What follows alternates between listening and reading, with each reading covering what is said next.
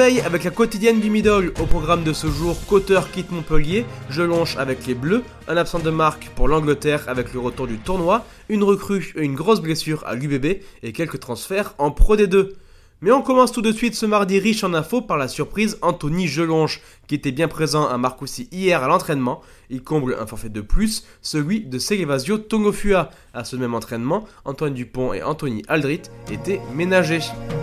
C'est une information mi-olympique, une information majeure. Van Cotter n'est plus l'entraîneur de Montpellier. D'un accord à l'amiable négocié avec Moed Altrad, l'ancien sélectionneur de l'Écosse a donc été libéré de ses trois derniers mois de contrat. Cet été, il deviendra le nouveau sélectionneur des Fidji. Outre-Manche, Mako Vunipola a quitté le groupe anglais pour rejoindre les Tonga en raison de problèmes familiaux. Son frère Billy ne faisait pas partie du groupe puisqu'il est blessé au bras. Un absent de marque de plus pour l'Angleterre avant de défier l'Irlande, toujours en course pour le Grand Chelem. La rencontre de ce week-end s'annonce essentielle.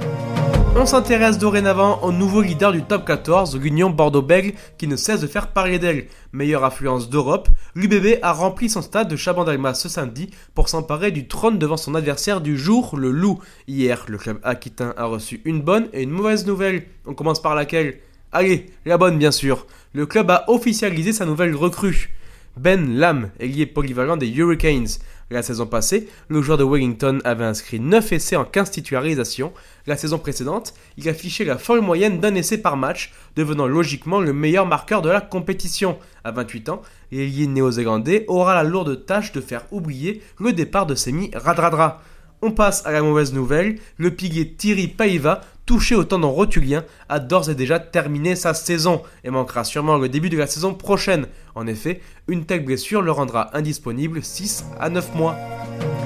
Quelques infos contrats Pro D2 après 10 ans passés à l'USAP, l'aventure en Catalogne du talonneur Raphaël Carbou prendra fin cet été. Aldric Lescure, troisième ligne de Soyo Angoulême, s'engage avec le leader Colomier à 29 ans.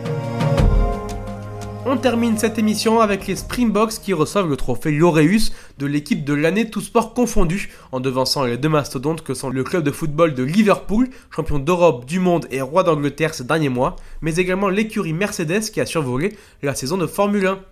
Merci à toutes et à tous d'avoir suivi cette édition et à demain pour une nouvelle quotidienne.